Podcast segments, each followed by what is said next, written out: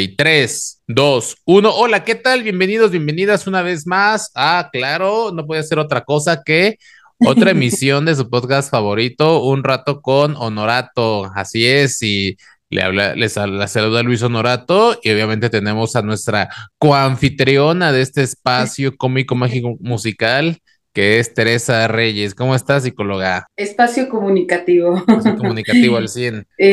bueno, pues ya listos para comenzar con un, con un episodio, pero que no es un episodio más, o sea, es episodio informativo y estamos listos. Perfecto, pues arranquemos. Y pues fíjate, te tengo, yo siempre vengo con curiosidades este espacio, o sea, este espacio no es improvisado, no son enchiladas, este, tiene su profundidad, su contexto. Y bueno, les comentamos y probablemente las personas que son de México ya lo sepan, pero ha sido muy sonado y ha sido trending topic en estas últimas semanas, estos últimos días, el famosísimo concierto y reencuentro de RBD, del grupo musical RBD. ¿Lo recuerdas, Tere? Sí, claro, claro, todos eh, recordamos esa, esa etapa de nuestra juventud. De hecho, fíjate que yo a RBD lo asocio mucho contigo. Recuerdo que nuestros talleres, eh, cuando yo estaba en tu casa, porque quienes no lo sepan, la mamá de Tere prácticamente me cuidaba, ya que mis papás andaban en el jale, eh, eh, me la pasaba con ellos. Entonces recuerdo que llegaba la hora de RBD y era de sí o sí verlo. ¿Quiénes eran? Mía, este. Mía, eh, Diego. ¿Cómo se llamaba la Dulce Marías? Personaje. Renata, Roberta. Roberta. Que su mamá era Ninel Conde, ¿te acuerdas? Dices, cómo una mamá va a estar así. Pero estaba muy buena la novela, o sea, la trama y de todo el fenómeno que fue, cómo se empezó a generar el grupo y, y la rompieron, o sea, en México, en varios países de Latinoamérica rompieron récords y creo que no hubo persona que no viera RBD. Inclusive en las escuelas se querían vestir como ellos, ¿no? Se levantaban el cuellito aquí de la camisa. justo, sí, yo creo que cada quien tenía como con quién eh, identificarse en el personaje y pues bueno, yo, yo creo que yo me sentía Roberta en ese ah. entonces. Rebelde, ruda. Sí, sí, sí. Sí, aparte estaban muy bien hechos los personajes, ¿no? Como que cada personaje tenía una personalidad muy marcada y quienes lo veían tenían variedad para sentirse identificadas con alguien. Te apuesto a que a ojos de en ese, en ese, en aquel entonces, a nuestros ojos, este, Mía, Mía Colucci parecía mamona fresa. No había la niña, no faltó la niña que se identificó con ella de ay, yo soy mía, güey, yo soy mía. sí. Yo no sé con qué hombre identificarme. Este, estaba Poncho Herrera, estaba el otro chavito, creo el novio de, de, mí, de, de, Dulce María, pero no me acuerdo cómo se llama el actor en la vida real. Tiene un apellido Christopher Uckerman. Christopher, ajá, Christopher. Este, en personaje no me acuerdo cómo era. Es Christopher, pero no me acuerdo en personaje. Ajá, y estaba el otro chavo, el que resultó ser homosexual, pero no me acuerdo tampoco cómo se llama. Estaba Maite Perroni, muy buen, muy buen, muy buen elenco. Entonces, estaba padre, estaba variado. Y, y aparte de que te gustaba la novela, la historia, ¿Tú por qué lo veías? ¿Crees que realmente te sentías identificado con alguien o, o ahorita hay un trasfondo psicológico por el cual tú crees que lo veías o no? Mm, no, o sea, la verdad es que creo que era como de las, o sea, ¿cómo decirlo? Como que era, aparte de que era la programación del entonces, porque no era como que, Ay, voy a ver algo de Netflix o voy a ver algo de... No, o sea, no era de, de ese tipo de cosas. Entonces era como que lo que había programado en televisión, ¿no? Pero eh, no sé, siento que nos llevaba como a la vida de los estudiantes, decía, era como no manches, yo sí, sí me clavaba, sí, me la, sí lo creía en ese entonces de, sí, sí, eso nos pasa a los estudiantes, era como los voceros de lo que callábamos los estudiantes, entonces me gustaba. Y literalmente sí lo digo, o sea, sí lo, lo digo real, yo me identificaba con Roberta porque, o sea, yo era muy en contexto de que siempre hacía pues cosas así fuera de lugar y rebeldes, ¿no? En la escuela. Entonces era como de, sí, nos dan un lugar, sí, es que somos, sí existimos. existimos, sí, exacto. Entonces, yo en realidad por eso lo veía. Ok, interesante. Este, pero fue, imagínate, fue una, fue todo un, un, un, acontecimiento en su momento y ahora, o sea, se anunció el regreso y al menos he visto en las historias de mis amigos en Instagram y de conocidos que de verdad se alocan por comprar boletos. Y justo, justo el tema quiero que vaya por ahí. Ah, me sorprende cómo a pesar de que pasan los años, se va acentuando el recuerdo, que regresan después de tanta ausencia y las personas son fieles a, lo que ellos ofrecen, ellos, ellos venden. Y justo vi una amiga que compró sus boletos y te lo juro, es más, voy a buscar la historia en este momento. pero la estoy buscando. Recuerden que estamos en vivo. Y que son varias cosas, o sea, como varios.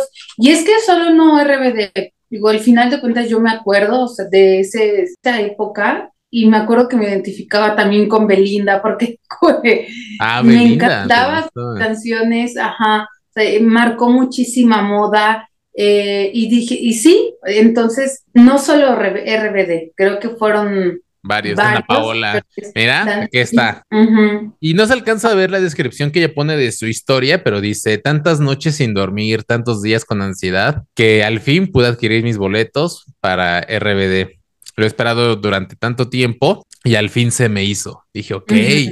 Le pregunté y la cantidad que se gastó en boletos fue de casi 15 mil pesos. O sea, 15 mil pesos en boletos. Honestamente, no sé cuántos compró. Pueden ser mil boletos de 15 pesos pueden ser dos boletos de 7500 o uno. No lo sé, pero casi 15 mil pesos en boletos. Dices, wow, qué pedo.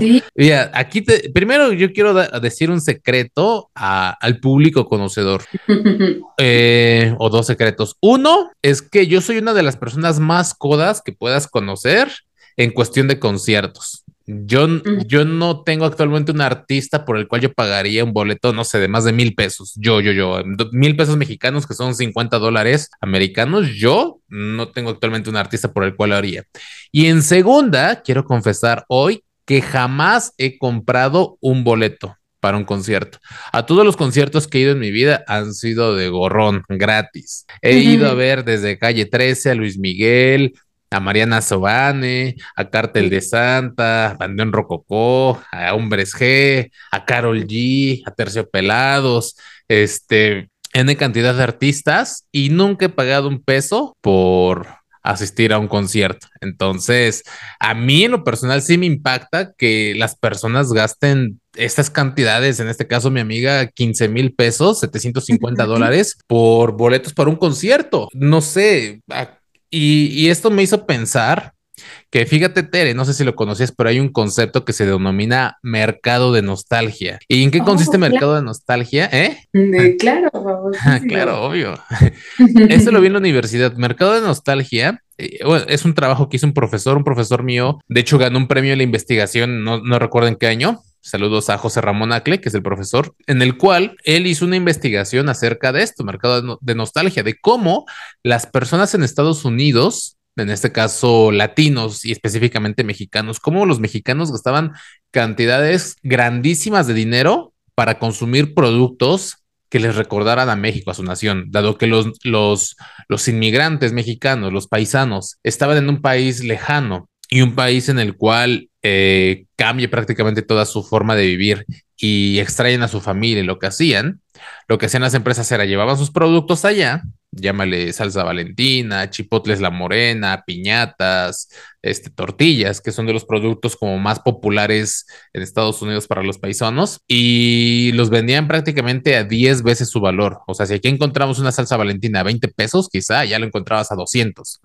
Pero tanto era la nostalgia del paisano que extrañaba su tierra, que extrañaba sus costumbres, su comida, y que asociaba ese producto con recuerdos de su infancia o de su gente, que no importaba la cantidad que gastara, él lo compraba aunado a que obviamente el ingreso allá es distinto a comparación de México. Entonces, el mercado de nostalgia, según lo que decía José Ramón Acle, es una, una vertiente o una nueva forma de comercializar con las emociones y los recuerdos de las personas. Al momento en el que yo vi la historia de mi amiga de RBD y de varias personas haciendo fila virtual para conseguir los boletos de RBD, en automático llegó para mí el mercado de nostalgia. ¿Cómo RBD representa para muchas personas y detona esta parte del cerebro de los recuerdos?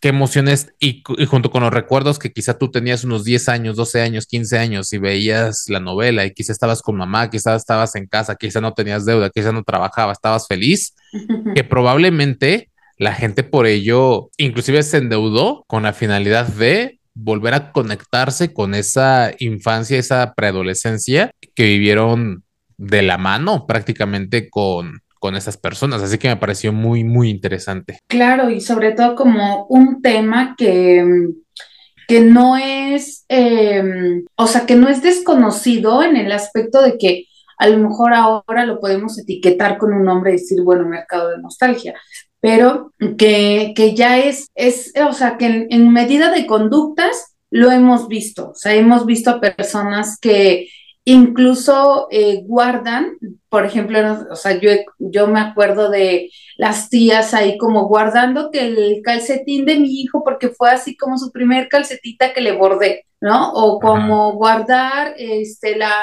el primer trabajo del kinder que hizo y, o sea, pasaron mil años y tú ya y, sigues teniendo ahí, pero todo va aunado pues, a la parte de nostalgia.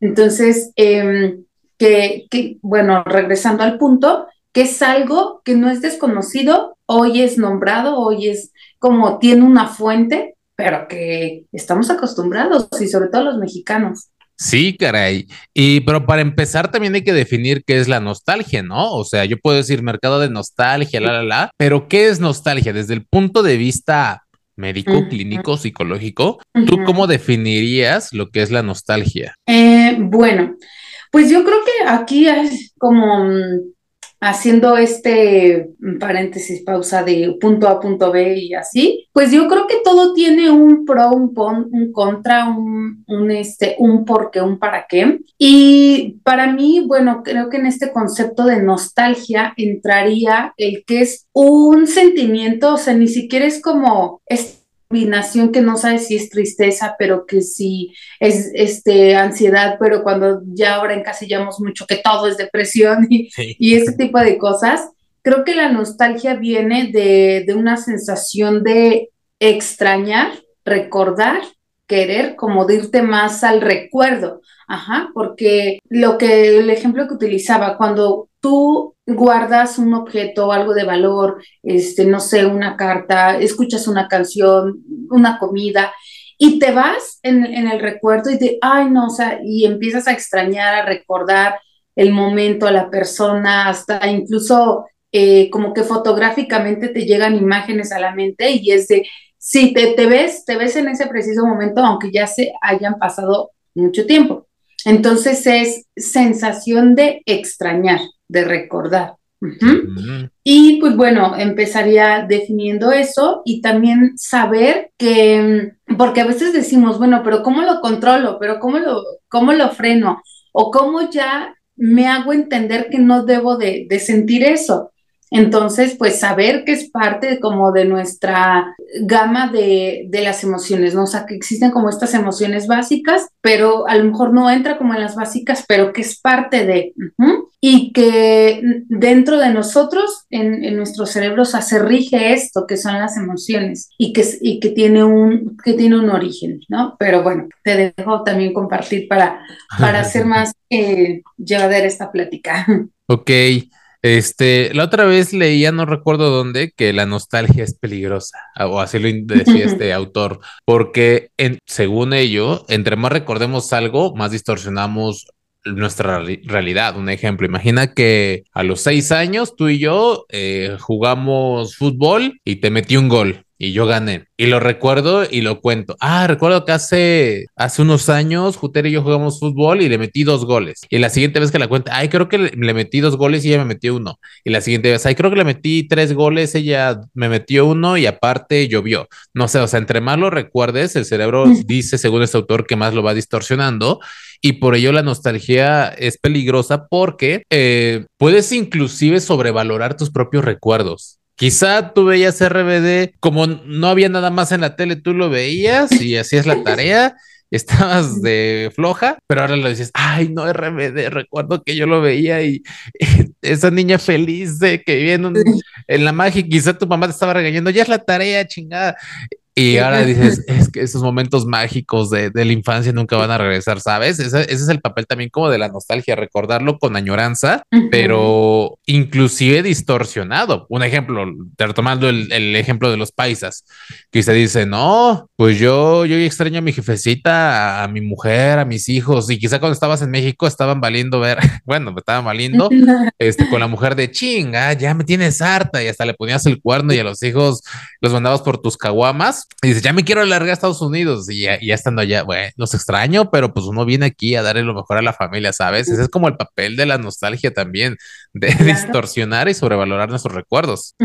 Y bueno, yo creo que agregaría el que... Em, todo tiene un, ay, es que al final de cuentas veo, porque si tú, si tú lo pones, nos ponemos a verlo desde el, ay, puede distorsionar los recuerdos y demás, o sea, ¿tú crees que el marketing va a decir, oye, no, pero es que estamos causando un, este, una afectación en sus emociones y en las relaciones y aparte van a dejar de como de tener estos gastos fijos por comprar un boleto. O sea, no, realmente pues sí es un despunte porque entra mucho en esta parte del marketing que ya no los irás definiendo, pero pues muchas veces, fíjate, creo que se complementa estas dos cosas, ¿no?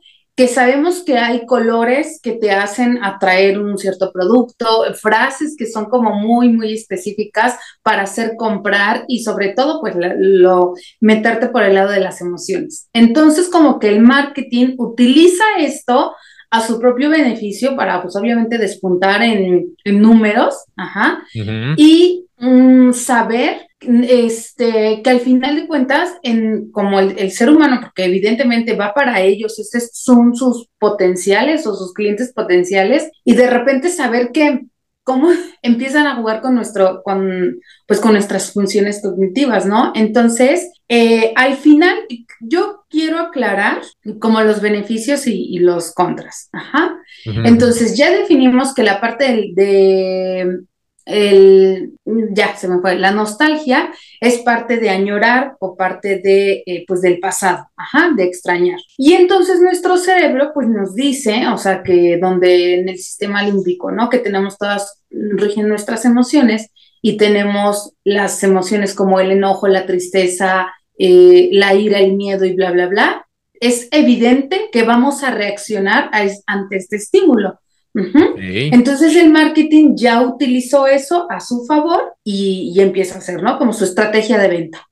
Sí, totalmente. Y entonces, em, bueno, se fusionan, se empieza ahí como a, dar resultados, pero si nosotros lo vemos, es que también dependiendo de dónde lo veamos, porque a lo mejor si pudiéramos hacer una pausa y reflexionar, como yo, ¿por qué voy a adquirir ese producto? ¿Por qué lo voy a hacer? ¿Desde qué parada, no? Como a dónde me lleva. Y al final creo, o sea, un punto muy personal, que no es tan malo, porque entonces es como darte el permiso, darte el chance de que, pues ahorita a lo mejor yo estoy pasando por una circunstancia, mm, no sé, de cambios, ponle así, y que pueden ser algunos agradables otros no tantos, pero el comprarme un boleto para RBD es como darme esta dosis, esta píldora de, ay, sí, eh, como un reseteo, ¿sabes? Como decir, ok, ahorita no me está gustando lo que estoy viviendo,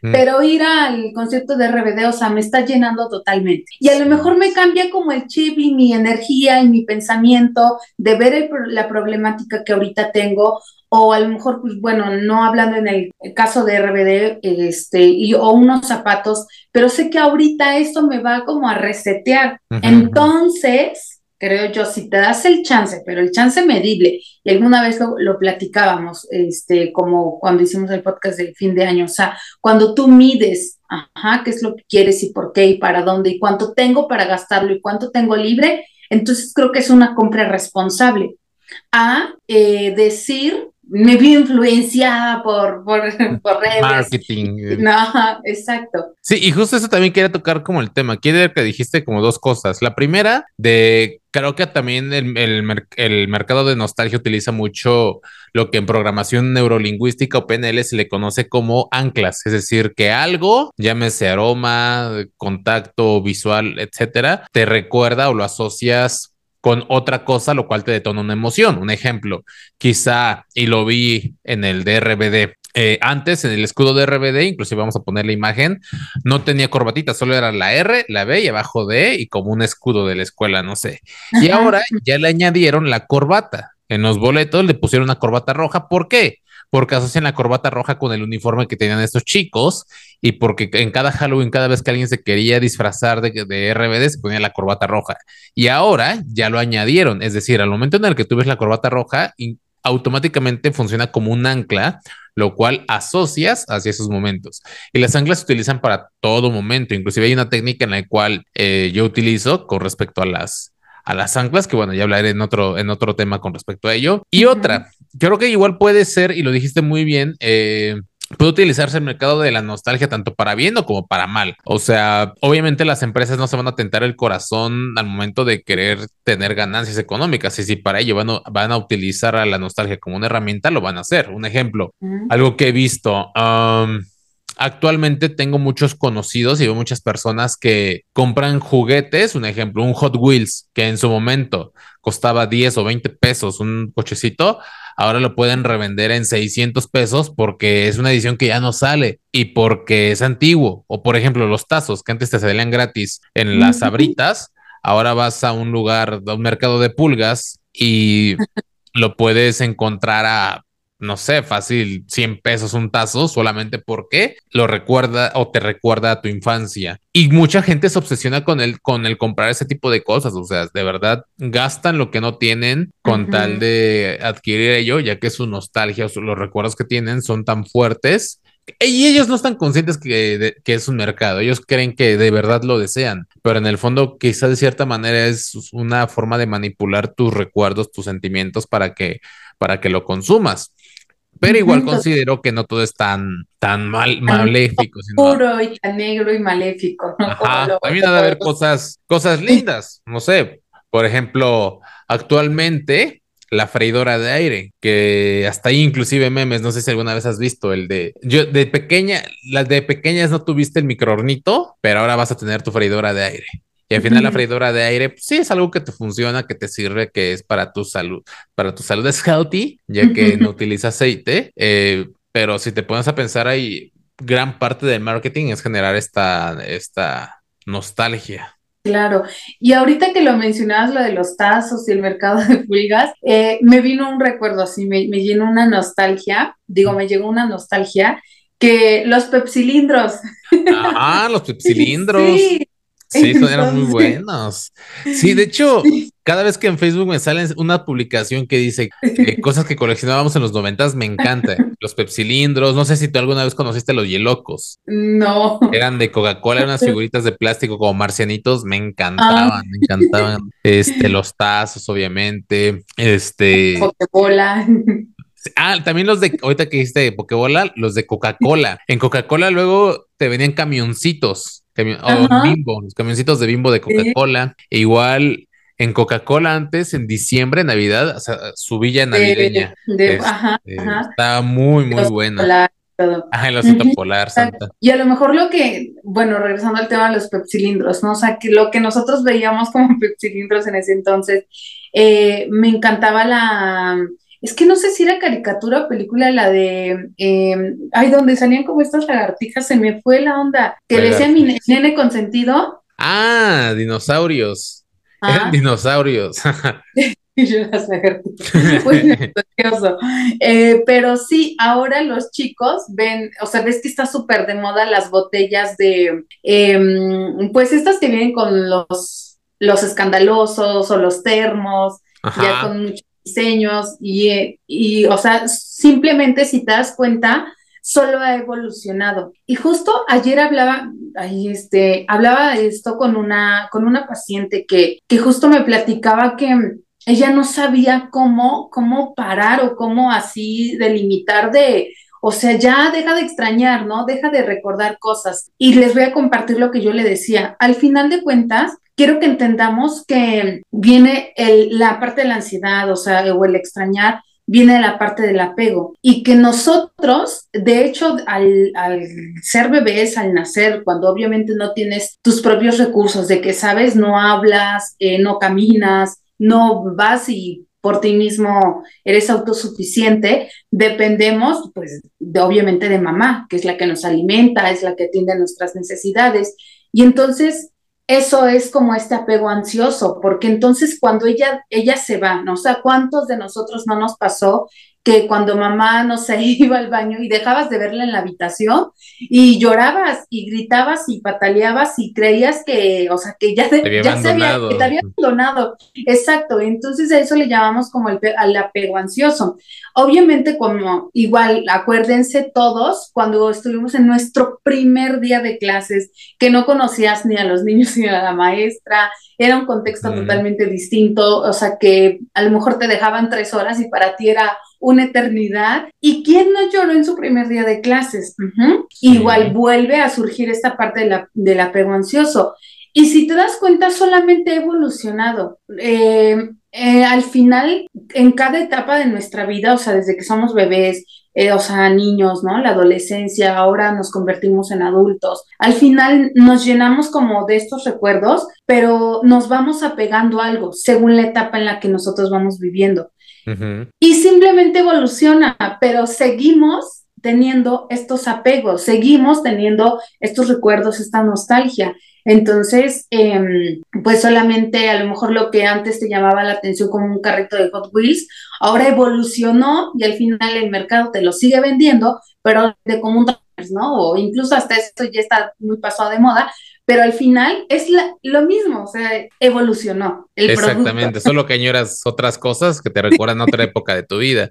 Y fíjate que igual, inclusive yo creo que esto del mercado de la nostalgia eh, también se puede trasladar a las, a, a, las relaciones. Un ejemplo, cuando terminas con una pareja, ¿no? Y quizás se agarraron del chongo, por alguna razón terminó la relación, quizás se agarraban del chongo este, celos, la, la, la, terminan y dices, ay, es que lo extraño, lo extraño porque la, la, neta nos la pasábamos muy bien. O sea, inclusive tus recuerdos se distorsionaron, la extrañas y quieres regresar con esa persona cuando no hubo cosas tan padres. O sea, no solamente es consumir productos, también lo llevas a ciertas relaciones, al trabajo, a lugares donde vives, este, relaciones con amigos, quizás a veces hay amigos tóxicos, pero pero lo recuerdas y, y, los extrañas y cuando no debería haber razón para ello. Entonces me encantó eso que dijiste que al final también va muy relacionado con el apego trabajar nuestro apego, el apego que tenemos hacia las personas, hacia las cosas, y entre menos apego tengamos, menos vamos a ser, entre comillas, víctima del mercado de la nostalgia, porque no digo que sea bueno o malo, cada quien sacará sus conclusiones, eh, pero al final yo creo que entre más apego tengas, más vas a tener la necesidad y ansiedad de comprar cosas que no necesitas a través de esta, de esta herramienta que utiliza el marketing, que al final está bien comprar, pero hay que comprar siempre de una forma responsable, ¿no?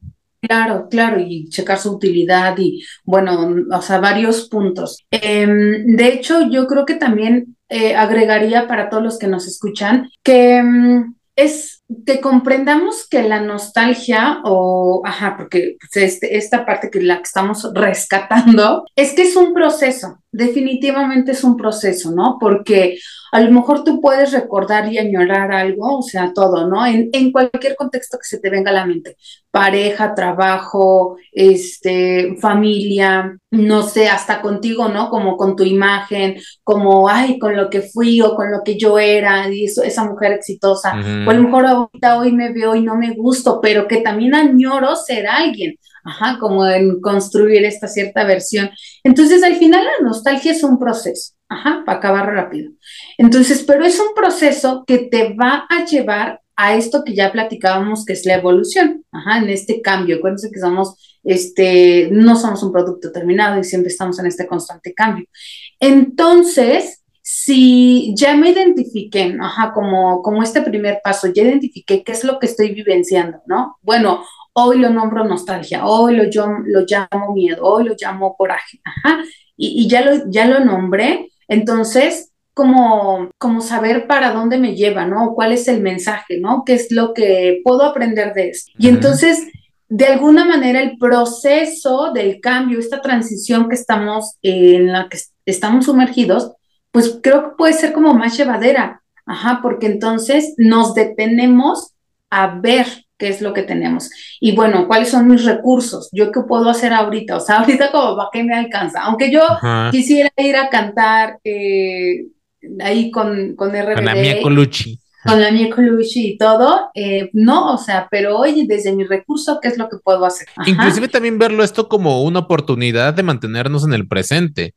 porque Imagínate lo que decías hace rato. Ahorita extraño lo que yo estaba, o sea, quiero ir al concierto en el ejemplo de RBD porque extraño a Luis de 12 años que veía RBD. Pero quizá Luis de 12 años no estaba, en realidad no estaba tan al pendiente de ver la novela de RBD porque estaba extrañando a Luis de siete años que iba en primaria y que no tenía tantas obligaciones y que estaba feliz. Pero Luis de siete años se lamentaba porque extrañaba a Luis de tres años, en el cual eh, pues no iba a la escuela y estaba cerca de mamá o de papá y se podía cagar en los pantalones sin que le dijeran nada, ¿no? Y el Luis de tres años quizá extrañaba el vientre de mamá, decía, ay, no manches, ahí estaba calientito.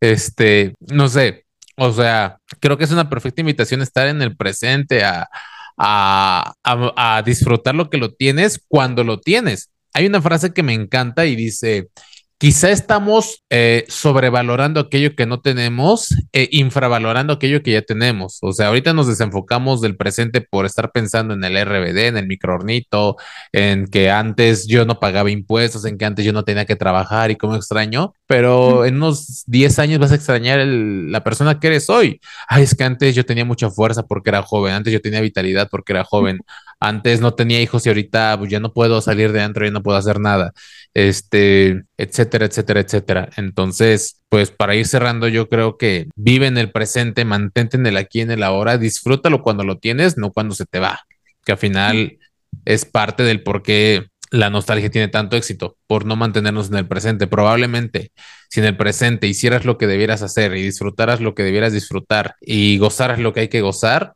no tendrías después la necesidad de extrañarlo, ya que lo viviste de una forma plena, ¿no? Totalmente. Y bueno, lo que yo les podría mm, compartir que antes de tomar una decisión, de antes de hacerle caso a esa emoción y, y poderte gastar lo que no tienes o lo que tanto trabajo te mantuvo, ¿no? Ocupado en energía, este, o sea, en ese desgaste para conseguirlo y que se te esfume en 10 segundos o lo que dure ahí la compra en, en la app. Entonces, como que acudamos a estas dos, pues eso, como dos corrientes, ¿no? O sea, como literalmente pues escribirlo, pensarlo, el tipo de nostalgia, ¿qué, qué tipo de nostalgia tengo? Entonces, hay, hay algo que divide en la nostalgia en dos cosas, que es la reflexiva y la reconstructiva. Entonces, si hoy lo extraño desde la parte reflexiva, ¿a qué voy? Es que me lleva a un recuerdo, Ajá, como lo que es con lo de, lo de programación neurolingüística, que es como de algún aroma, de alguna canción, de alguna comida, de algún, ¿no? Y esta memoria fotográfica y que, lo que ya platicamos. Entonces eso es reflexivo, porque me está llevando a una época de mi vida. Y tanto puede ser como muy en el pasado o me puedo ir al futuro, porque entonces veo quién me gustaría ser o lo que me gustaría tener en un futuro. Ajá, y entonces lo estoy como reflexionando. Y la reconstructiva, entonces, es eh, como el trampolín de dar este salto o tener una direccionalidad y decir, hoy em, me gustaría tener esto o, ya sabes, como voy a comprar, estoy pensando en, o estoy ahorrando para, ajá, pero es para el ámbito reconstructivo, porque entonces si es como, no sé, si yo voy a ir al dentista es para reconstruir mi imagen, mi salud eh, y, este beneficio propio. Ajá. Entonces, si yo puedo valorar, o sea, si yo me detengo a valorar estos dos puntos, entonces evitaríamos caer en esta, esta onda oscura de, de hacerle caso como al marketing y, y de hacer estas compras, como lo decías, de pánico, ¿no? Entonces sería como... Ok, perfecto. Muchísimas gracias. Pues ahí tienen toda esta información para RBD. No vayan, ya no compren boletos. No, es cierto. Que yo quiero el mío, yo quiero el mío y no, ya no compren para que yo alcance mi fila virtual. No, no es cierto. Este, pues disfrútenlo. Al final no es malo. o sea, solamente es algo que todo el tiempo hemos hecho solo que ahorita ya tiene un nombre, mercado de nostalgia, pero siempre ha existido y no es malo. Y siempre hay que comprar, pero ya, ya tiene un nombre. Así que disfrútenlo, sean responsables como siempre. Y pues bueno, no sé si tienes ahí algo pendiente que quieras anunciar, algo en lo que estés trabajando actualmente. Sí, bueno, estoy trabajando ahorita en un taller, bueno, mencionar que cada mes eh, suelo hacer algo que se llama los círculos de charla. Eh, pues el objetivo es crear como esta comunidad donde justamente eh, puedas tener este espacio seguro y donde puedas sentirte libre y, platicar o incluso identificarte con los temas que se dan, porque al final siempre se da un, tema distinto y el, objetivo es crecer, crecer como en, la parte de introspección. Y el 17 de febrero pues, tenemos ahí círculo de charla, por las redes siempre lo anuncio. Em, ¿Qué otra? Pues nada, o sea, que sigan las redes y ahí literalmente van a encontrar como que toda la información. Y pues nada, que, que también em, trabajen, trabajen todos los días en la parte de decisiones, en el equilibrio, en, en, estos apegos, eh, que es un trabajo diario, no es un trabajo cuando ya me siento ahogada y cuando no puedo con, con esta crisis, ¿no? Entonces, un paso a la vez. Mientos, pues así que ahí vamos a dejar las, las, redes de Tere para que la vayan a seguir, vean lo que hace, que trabaja en sus círculos de charla. Y pues nada, solo muchas gracias por haber sintonizado otro episodio de Un Rato con Honorato. Nos vemos en la próxima y porfa, compartan el episodio en sus estados. En lugar de mandar piolines de buenos días, manden podcast, o sea, cosas que sirvan, chinga. Seamos honestos, la mayoría de nosotros ignoramos a las tías cuando nos mandan sus imágenes de buenos días. O sea, mejor pongan algo interesante, tías. o ustedes, sobrinos, este, compartan a sus tías este link para que lo compartan mil veces más y nos apoyen a crecer, ¿vale? Así que nos vemos a la próxima. Bye.